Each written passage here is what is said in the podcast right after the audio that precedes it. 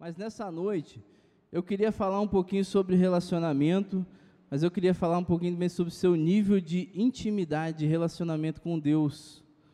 Eu queria usar o texto de Ezequiel 47 para a gente falar um pouquinho sobre isso nessa noite. Como está o seu relacionamento com Deus? Como está o seu nível de intimidade com Deus? Nós cantamos, né? Como é bom estarmos louvando aqui, podemos sentir a presença de Deus Cantamos que vem o teu reino, né? Vem o teu reino, faça a tua vontade, seja aqui na terra como no céu. É, nós pedimos e cantamos isso constantemente, mas será que nós sabemos como é o reino de Deus? Como deve ser o reino de Deus? Então nós vamos meditar um pouquinho nessa palavra de Ezequiel. É, o livro de Ezequiel 47 fala sobre as águas que saíam do templo. É, Ezequiel, nesse período, ele estava exilado na Babilônia. E em visão, Deus levou Ezequiel até Jerusalém. E a Bíblia fala que ali um homem, alguns falam que, são, que é um anjo, que estava com uma vara de medir, aquele filho de Deus, ele fala assim: Filho de Deus, que é Ezequiel, né? Fixe bem os olhos e procure ouvir bem e preste atenção a tudo que vou mostrar a você. Está lá no versículo 40 isso. E ele começa a falar o que para Ezequiel? Ele começa a passar, mostrar a Ezequiel a medida do templo. A sala, o templo, o pátio. E aí, no versículo 47, o que que diz aí? Diz assim, ó: O homem levou-me de volta à entrada do templo, e vi água saindo debaixo da soleira do templo, e indo para o leste, pois o templo estava voltando, voltado para o oriente. A água descia de debaixo do lado sul do templo, ao sul do altar. Da onde que vinha a água? Do altar, não é? A água vinha do altar. Ele então me levou para fora, pela porta norte, e conduziu-me pelo lado de fora até a porta externa, que dá para o leste, e a água fluía do lado sul. O homem foi para o lado leste com uma linha de medir na mão e enquanto ia, mediu quinhentos metros, e levou-me pela água que batia no tornozelo. Ele mediu mais quinhentos metros e levou-me pela água que chegava ao joelho. Mediu mais quinhentos metros e levou-me pela água que batia na cintura. Mediu mais quinhentos, mas agora era um rio que eu não conseguia atravessar, porque a água havia aumentado e era tão profunda que só se podia atravessar a nado. Era um rio que não se podia atravessar andando. Ele me perguntou: Filho do homem, você vê isto? Levou-me então de volta à margem do rio.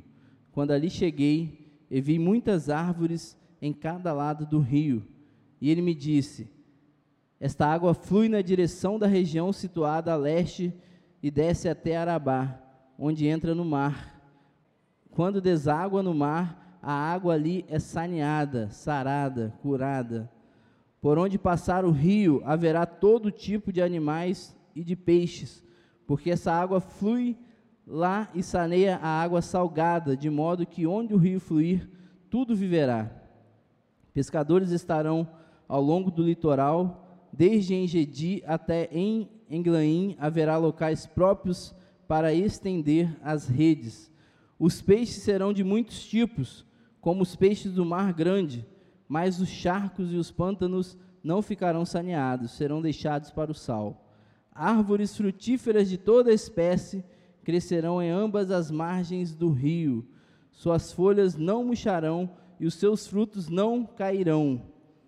Todo me produzirão, porque a água vinda do santuário chega a elas. Seu fruto servirá de comida e suas folhas de remédio. Essa palavra, a, a Ezequiel aqui, ela traz um, um grande conhecimento para a nossa vida. Aquela água fluía do trono de Deus. E se você vê o mapa daquela região, o trono, a, o rio que, a água que saía do trono, ele descia para onde? No Mar Morto. O Mar Morto está localizado ali numa região, ele passava, essa água passava por, um, por uma localidade desértica chegava no mar morto. Por que o mar é morto? Porque ele não tem vida. É um mar salgado, não tem vida. É muito sal e ali não tem como ter vida. Porém, essa visão aqui fala que o que, que aconteceria com aquele mar ali? Ele ia ser sarado. Aquela água que saía do trono ia chegar até o mar, ia ser sarado.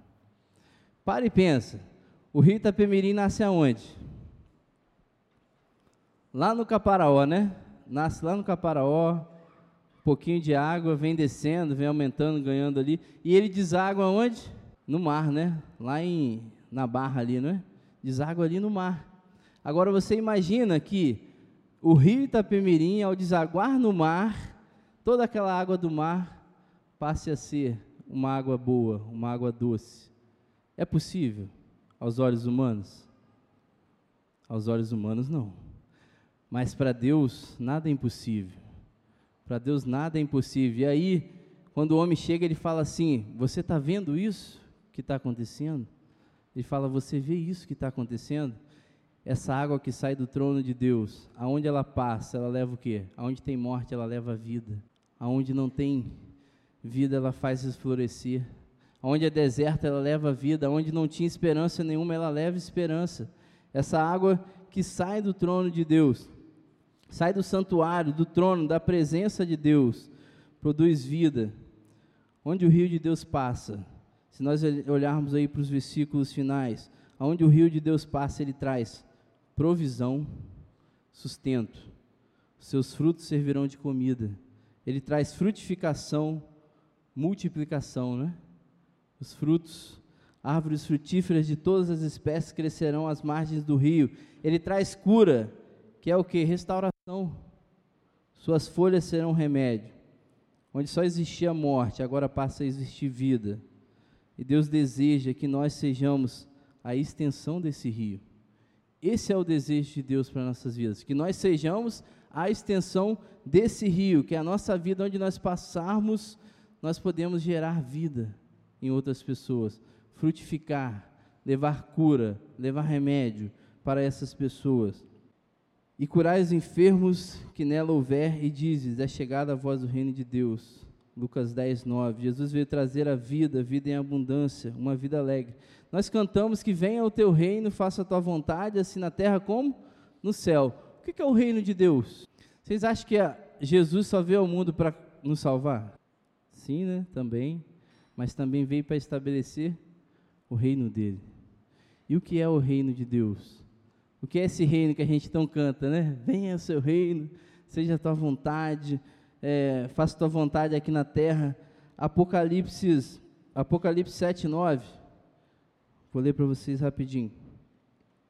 Diz assim: Depois disso olhei diante de mim, estava uma grande multidão que ninguém podia contar, de todas as nações, tribos, povos, línguas, em pé diante do trono e do cordeiro com vestes brancas e segurando palmas, e clamavam em alta voz: A salvação pertence ao nosso Deus, que se assenta no trono e ao Cordeiro. Todos os anjos estavam em pé ao redor do trono, os anciões, os anciões dos quatro seres viventes, eles prostravam-se com o rosto em terra diante do trono e adoravam a Deus, dizendo: Amém, louvor e glória, sabedoria, ação de graças, honra, poder e força seja o nosso Deus para todos sempre. Amém. Versículo 16: Nunca mais terão fome, nunca mais terão sede, não os afligirá o sol, nem qualquer calor abrasador, pois o cordeiro que está no centro do trono será o seu pastor, ele os guiará às fontes de água viva, e Deus enxugará todos os seus olhos, todas as lágrimas. Esse é o reino de Deus. Você nunca mais vai ter fome, nunca mais vai ter sede, nunca mais vai sofrer, né? E nós estamos pedindo para que seja feito assim na terra como no céu. Por que que isso não ocorre? Na maioria das vezes. Por que, que a gente ainda continua tendo fome, sede? Por que, que ainda a gente continua sofrendo, é, passando por, por problemas, por dificuldades, não tendo esperança, às vezes não tendo esperança em Deus? Isso está relacionado ao nosso nível de relacionamento com Deus. E é isso que eu queria falar com você um pouquinho, nível de relacionamento com Deus. Quando, quando Ezequiel chega, o homem que estava ali com aquela trena, com aquela medida ali, a palavra diz que ele avançou em 500 metros. E o que, que aconteceu? Versículo 1, perdão, versículo 3. E levou a água que batia no tor, tornozelo. A água batia no tornozelo. Se nós olharmos para aquelas medidas, fala tornozelo, joelho, cintura e cobria toda. A água batia no tornozelo. O que, que essa água batia no tornozelo? Em Mateus, é, capítulo 9, versículo 8, vendo isso, a multidão ficou cheia de temor e glorificou a Deus, que dera tal autoridade aos homens. Esse versículo está falando quando Jesus ele estava curando um paralítico. Quando Jesus curava um paralítico, ali existia uma multidão. E o que, que a multidão fazia?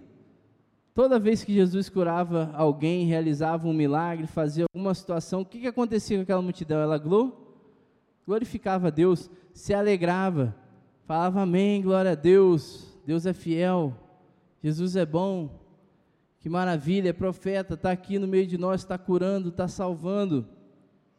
Em Mateus 7, 28, Jesus também ensinava, diz que Jesus ensinava as multidões e eles se maravilhavam.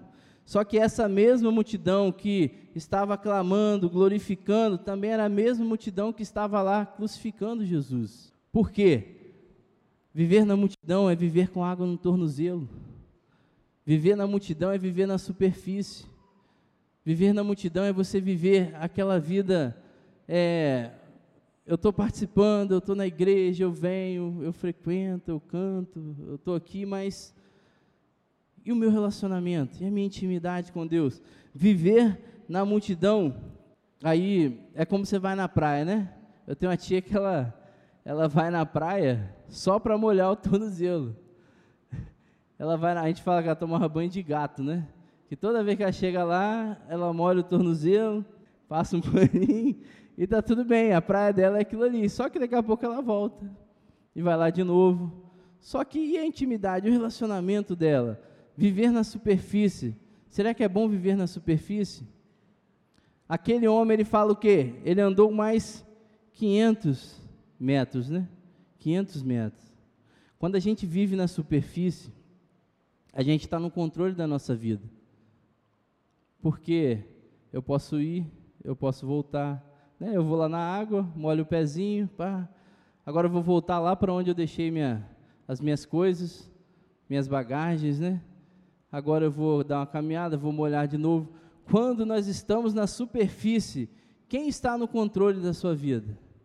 É você mesmo, somos nós mesmos, quando nós estamos na superfície. Mas a Bíblia fala que aquele homem andou mais 500 metros e a água chegou aonde? No joelho. A água chegou no joelhos. Já tinha um quilômetro, hein? Já tinha andado um quilômetro, a água estava no joelho. Mateus 17, de 14 a 16. Vamos ver o que diz lá. Quando chegaram onde estava a multidão, um homem aproximou-se de Jesus, ajoelhou-se diante dele e disse: Senhor, tem misericórdia de meu filho, ele tem ataques e está sofrendo muito. Muitas vezes cai no fogo ou na água. Eu o trouxe aos teus discípulos, mas eles não puderam curá-lo. O homem fazia parte da multidão mas quando ele viu Jesus, o que, que ele fez? Ele se prostrou diante de Jesus. Mateus 8:1, um homem saiu da multidão e se colocou de joelhos, é outra situação. Quando você reconhece o poder de Deus, você sai da multidão e avança em direção a Deus. Mas ainda tinha mais 500 metros, né? Você pode estar com água no joelho, água no tornozelo, viver na superfície. Você pode estar com a água nos joelhos e buscar a Deus diante das suas dificuldades, dos seus problemas, mas ainda está no controle, né? Quem aqui nada, gosta de nadar, gosta de, de ir na praia, de ir na piscina? Normalmente a gente entra com a água até onde? Até no é do, do peito para baixo, para cima, né? Fica nessa região, né? Alguém fica com água no joelho ali? A gente já fica com água nessa região para quê? Aí lembra da mãe, né? a água não tem cabelo, né? Então fica com a água ali porque qualquer coisa você vai retornar, né? Vai sair dali. É o que nos dá confiança, né? Eu estou no controle ainda daqui, não é isso? Enquanto eu estiver com água ali, eu ainda estou no controle. E da mesma forma, enquanto nós estivermos com água nos joelhos, nós ainda estaremos no controle. E a Bíblia fala que o homem avançou mais 500 metros, já era um quilômetro e meio, a água chegava onde? Na cintura. Na cintura. E eu gostaria de falar com você do que está lá em Lucas 10, cap, versículo 1. Lucas 10 vai falar dos 70 que foram comissionados, né? Depois disso, o Senhor designou outros 72 e dois e os seus enviou dois a dois adiante dele a todas as cidades e lugares para onde eles estavam prestes a ir. Lucas 10, em capítulo, versículo 9. Curem os doentes que ali houver e digam-lhe: o reino de Deus está próximo de vocês. E o versículo 17. Lucas 10, 17. Os 72 voltaram alegres e disseram: Senhor, até os demônios se submetem a nós em teu nome. O Senhor os comissionou, os mandou para onde? Para fazer o quê? A vontade de Cristo, levar a palavra, evangelizar, pregar. E a Bíblia fala que eles voltaram como? Felizes, né? Senhor, até os demônios se submetem a nós. Até os demônios, olha. Que coisa incrível, né? Olha o poder que nós temos. Olha como nós estamos. O poder que o Senhor nos deu. Só que, gente, quando a água está na cintura, mesmo com água na cintura, às vezes a gente pode não ir para o céu. O que, que fala em Mateus 7, 22, 23? Mateus 7. Muitos me dirão naquele dia: Senhor, Senhor, não profetizamos nós em teu nome? Em teu nome não expulsamos demônios e não realizamos muitos milagres? Então lhes direi claramente: Nunca os conheci, afastem-se de mim, vocês que praticam o mal. Às vezes a gente acha assim, ah, eu estou fazendo a vontade de Deus, eu estou me dedicando à obra de Deus, eu estou expulsando o demônio, eu estou curando, eu estou fazendo isso, aquilo. Só que, será que o seu relacionamento tem sido fiel com Deus? Você tem se realmente deixado Deus no controle da sua vida? Porque pode acontecer isso. A Bíblia fala, é a Bíblia que fala, que naquele dia ele dirá: não te conheço, apartai-vos de mim. Ah, muitos dirão, em meu nome expulsei demônios. Mas o homem continua e ele fala assim: Olha, tem mais, mais 500 metros, já eram dois quilômetros. E aí, o que, que aconteceu? A água batia onde? Cobria o corpo. A água cobria. E aí, quando a água cobria, ele não tinha mais como ficar em pé ele não tinha mais o controle. Quem aqui já passou por situação difícil na praia aí? Da água te puxar, você não tem como sair, né? A correnteza te puxando e você lá se debatendo, tentando lutar contra a correnteza, tentando lutar contra a correnteza. E o que, que vai acontecer? Você vai se cansar e você não vai sair dali. Uma das orientações que a gente vê é o que é quando está na situação é deixar te levar, que Ele vai te levar para um lugar. E da mesma forma ali, quando chegou aqueles dois quilômetros, a água cobria, cobria ele. O anjo falou: Você está vendo? Ali ele já não tinha mais controle, ali não dava mais para andar, ali a correnteza era muito forte. Ali ele só tinha uma opção, que era o que? Mergulhar. Era submergir. Era a única opção que ele tinha. É ali que você perde o controle. É ali que você deixa Deus controlar a sua vida. É ali que você realmente deixa Deus fazer a vontade dele na sua vida. Aquela visão estava dizendo: olha, Ezequiel, o povo precisa disso. O povo precisa abrir mão do controle, deixar que eu controle a vida dele. Deixe que eu controle a sua vida. E Deus tem falado isso para você: deixa eu controlar a sua vida. Deixa eu no controle, deixa que eu tome as decisões por você. Deixa que eu te ensine o caminho que você tem que andar. Deixa que eu te mostre a direção que você tem que seguir. E aí, quando fala dessa parte aqui, eu queria usar o texto de Mateus 17, que fala do Monte da Transfiguração. Mateus 17, versículo 1. Seis dias depois, Jesus tomou consigo Pedro, Tiago e João irmão, irmão de Tiago, e os levou em particular a um alto monte. Ali ele foi transfigurado diante deles, sua face brilhou como o sol e suas roupas se tornaram brancas como a luz. Naquela, naquele mesmo momento apareceram diante deles Moisés e Elias conversando com Jesus. Então Pedro disse a Jesus: Senhor, é bom estarmos aqui, se quiseres, é bom estarmos aqui. Se quiseres, farei três tendas, uma para ti, uma para Moisés e outra para Elias. Enquanto ele ainda estava falando, uma nuvem resplandecente os envolveu, e dela saiu uma voz que dizia: Este é o meu filho amado em quem me agrado, ouçam-no.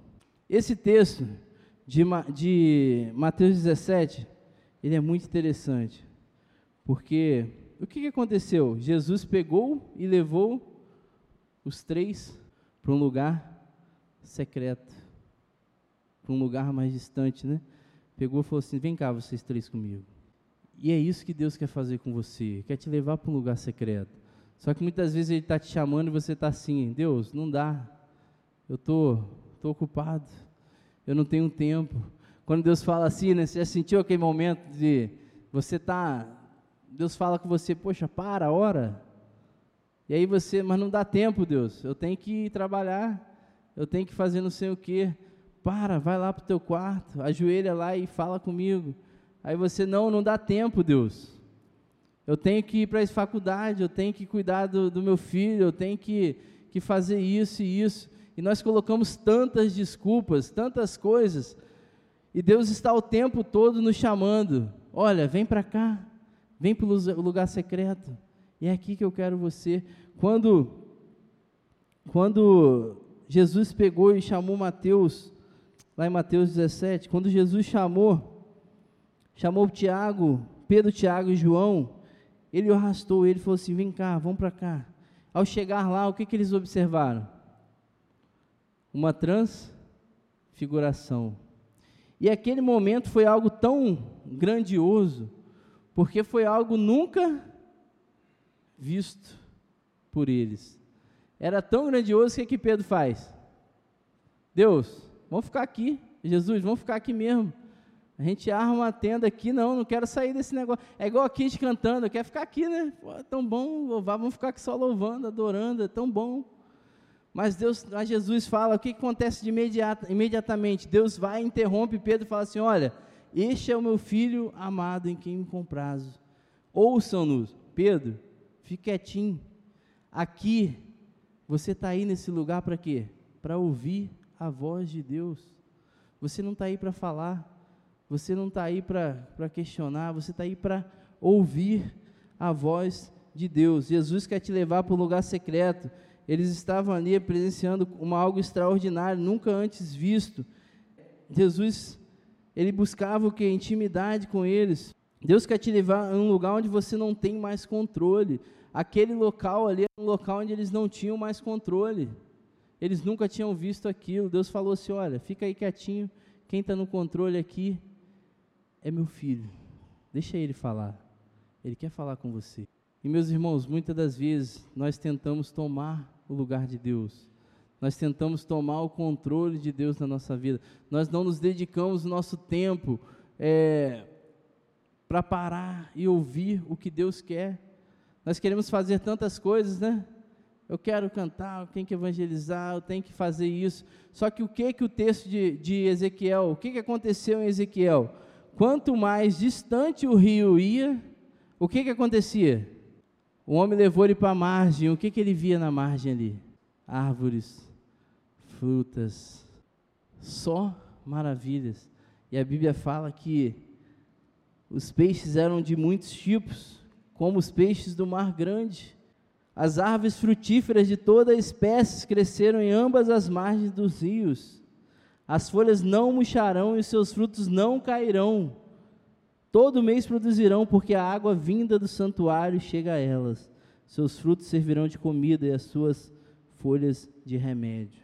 Quanto mais distante o rio de Deus chegava, quanto mais aquele homem perdia o controle, deixava Deus tomar o controle da sua vida, mais o Senhor fazia prosperar a vida dele, mais o Senhor abençoava aqueles que estavam com ele, mais o reino de Deus se estabelecia na terra, mais pessoas eram transformadas, mais pessoas eram alcançadas, porque não era ele que estava no controle. Quem estava no controle? Era Cristo, era o rio de Deus que vinha do trono de Deus. E muitas das vezes nossa vida está afundando porque nós temos tentado estar no controle da nossa vida. E eu queria que você pensasse um pouquinho como está a sua vida, em qual nível você se encontra. Será que a água está batendo no tornozelo? Será que a água sua está batendo no joelho? Será que você está no meio da multidão? Deixa eu te falar, estar na multidão não é ruim. Estar na multidão significa que você já deu um passo. Estar na multidão significa que você tem visto as maravilhas de Deus acontecendo. Estar na multidão, irmão, significa que você está aqui e está vendo tudo que Deus tem feito nessa igreja. Quantas pessoas Deus tem trazido, quantas pessoas Deus tem abençoado, tem salvado, transformado.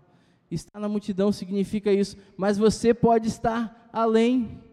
Você pode ir além. Deus deseja que você vá além do que estar na multidão. O objetivo de Deus é que você mergulhe.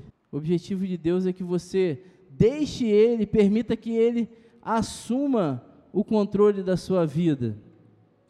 Permita que Ele tome a direção da sua vida. Eu queria que você pensasse um pouquinho como está a sua vida hoje.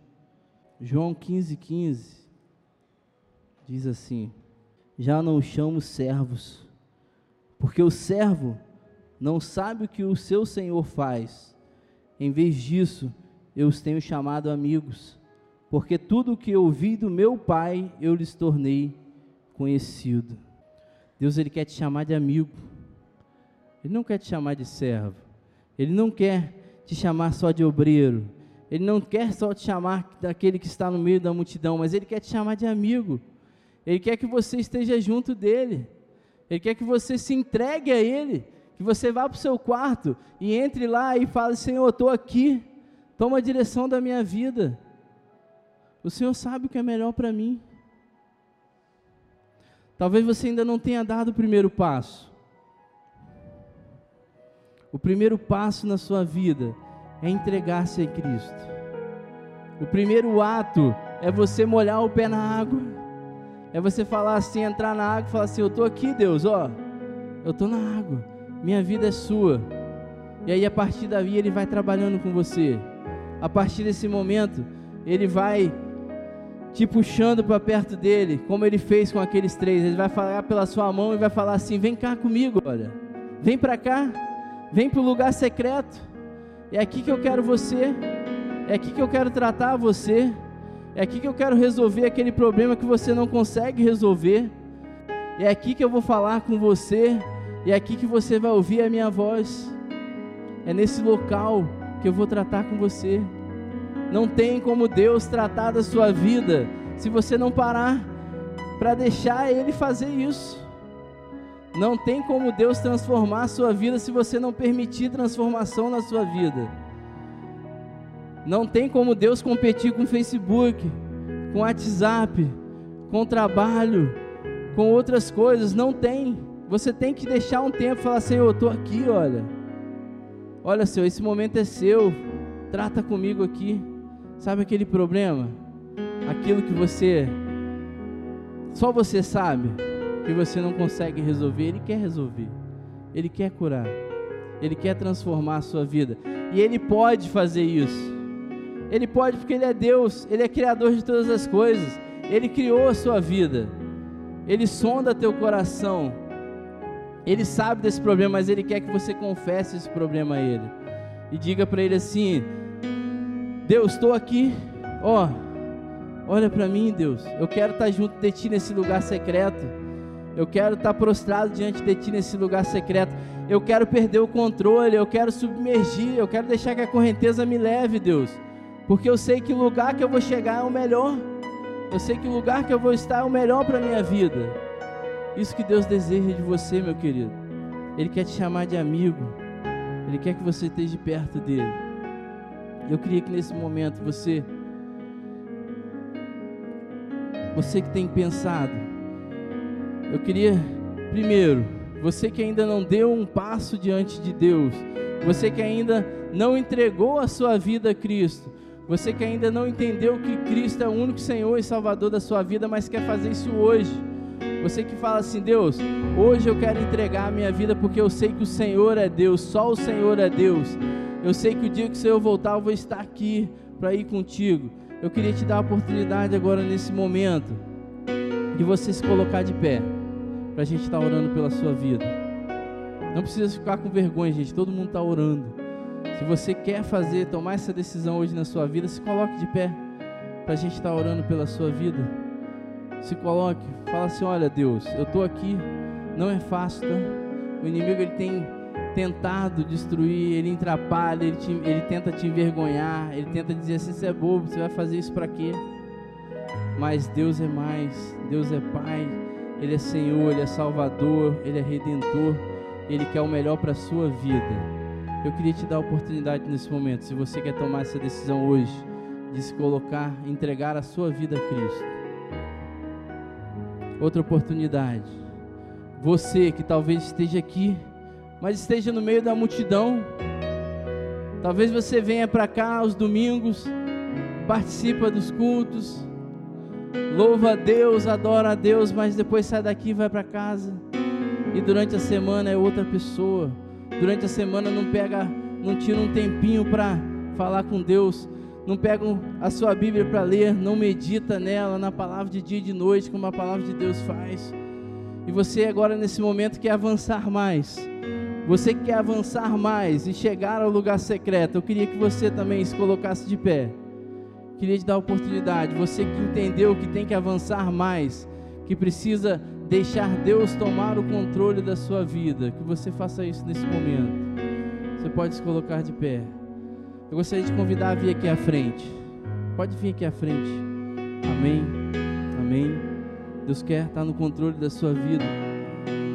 Talvez você também esteja aí com a água na cintura, né? Com a água no joelho e fala assim: Deus, eu só te busco quando eu preciso. Eu só busco o Senhor quando eu preciso. Mas eu não preciso só fazer isso, eu tenho que te buscar sim quando eu preciso, mas eu tenho que também deixar Deus no controle. Se você também quer tomar essa decisão de avançar mais, vem aqui. Talvez você fale assim: "Ah, mas eu sou servo fiel. Eu sou eu expulso demônios. Eu curo, eu oro e a minha oração é forte". Mas a Bíblia fala que você precisa deixar que Deus controle a sua vida totalmente, plenamente.